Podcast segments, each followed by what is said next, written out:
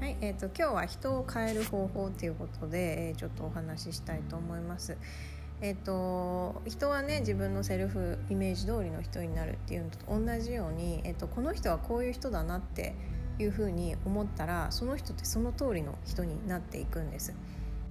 でこの仕組みはそのセルフイメージと同じように自分ってこういう人間だっていう風なイメージを持ってるとそういう証拠集めを脳がするんですね。で他人に対しても同じでこの人はすごくいい人だと思えばいい人な部分を脳は、えっと、見るようになるんです。でこの人ってすごい性格悪いよねって思ってると性格悪い部分を脳は探して見るようになるのであやっぱり性格悪いじゃんっていう風に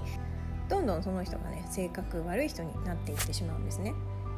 でまあ、人を変える方法っていうと、まあ、ちょっと語弊があるかもしれないですけどでももしね目の前に嫌な人がいたとしてこの人本当嫌だなと思ってると嫌な部分しかやっぱり見れないんですだけどこの人もしかしたら本当は優しいんじゃないかなってちょっとでも見方を変えるとあこういう優しいとこがあったっていう風にいいところが見えてくるんですねであれいい人なのかもしれないって思っていい人じゃんっていう風な目で見るとそのいい人なところが不思議とたくさん見えてきたりするんです。で人間ってやっぱり、えーと、いい部分悪い部分誰でも持ってるので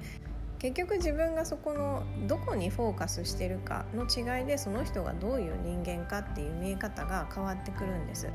でこれ家族も一緒で例えばあのパートナーがすごいできないやつだなとか全然手伝ってくれないやって思ってるとやっぱりそういう部分しか見えないんです。でこれをこの人はすごい優秀な人だなとかこの人ってすごい助けてくれるな自分のことすごい愛してくれるなって思うようにすると不思議とそういう部分がちゃんと見えてくるようになるんですね。子供に関しても同じでこの子は自分がいないと何もできないとか心配だなとかちょっと性格悪いんじゃないかっていう目で見てるとやっぱりそういう面ばっかりが見えてきてどんどんそこが強調されちゃうんですねだけどこの子は自分でやっていく力があるとかすごく優しい子だとかこういういいところがあるよねっていう風に見ているとそういうところがちゃんと見えてくるようになります。でこういうのも自己需要ができていればどういう部分のねその人を見ても、えーと、いい悪いで判断せずにそういうところがあるよねっていうふうにフラットに見ていいところに注目していくっていうことができるんですけれどもやっぱりねいつでもそれができるわけではないと思うので意識的にね見てる部分を変えていくっていうことができると目の前の人をいい人にでも悪い人にでもすることができるんですね。で人ってどうしても嫌な人が現れたりすると「え何なのこの人」って思ってこの人が変わればいいのにって思ってしまうんですけれども講座でもねお伝えしてるように、えっと、人ってみんなそのままでもうすでに完璧なんです。で目の前のこの嫌だなって思う人も心配だなって思う人もそのままで完璧なのだとしたら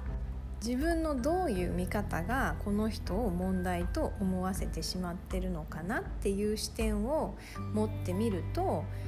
ちょっと違う答えが出るんじゃないかなっていうふうに思います。